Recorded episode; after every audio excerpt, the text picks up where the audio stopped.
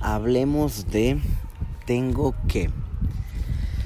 la mayoría de los audios que estoy mandando y que voy a mandar tiene mucho que ver con, con hábitos, con sostenibilidad, con cumplimiento a modo, a tono personal. Y hablando hoy de tengo que, em, es solamente recordarte que tengo que, más allá de ser dos palabras que utilizamos para alguna acción, es más una actitud y un esquema de un esquema de enfoque con el que programamos hacer o no hacer algunas cosas.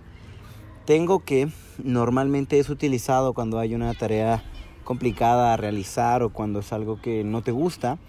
y puede ser que en ocasiones ni siquiera digas como tal juntas tengo que sino eh,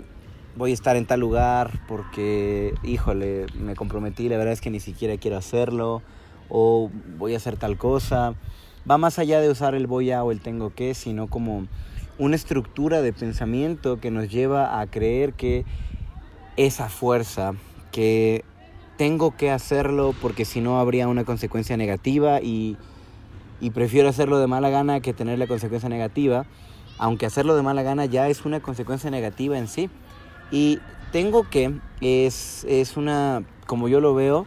es algo que no es cierto porque no estamos obligados absolutamente a nada. Pero ¿qué ocurre cuando, a pesar de saber que, de que no estoy obligado, lo hago diciendo que tengo que o teniendo una actitud o un esquema de programación en el que digo, híjole, pues no hay más. Eh, estoy haciendo las cosas bajo protesta y a final de cuentas estoy eligiendo todo el tiempo tiene que ver con, libertad de elección, me guste o no me guste la situación, la persona, la cuestión que requiero realizar. Cuando yo hago las cosas porque tengo que, lo estoy haciendo con una mala actitud,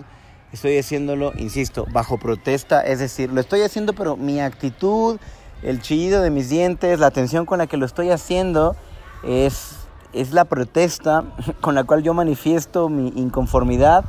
y, y mis no ganas de hacer las cosas, aunque termino haciéndolo. Y si a final de cuentas voy a hacer las cosas, ¿por qué no hacerlo desde la elección consciente de que voy a entregar mi máximo y voy a hacerlo con todo el gusto del mundo? Simplemente estar consciente de que es una simple elección y que al elegir yo tengo el poder de sentirme lindo, sentirme libre y de saber que yo lo elegí, aunque fuera una imposición del trabajo, aunque fuera una imposición de quien quieras, mamá, papá, pareja, jefe, lo que sea, soy yo quien termine eligiendo hacerlo porque podría no hacerlo y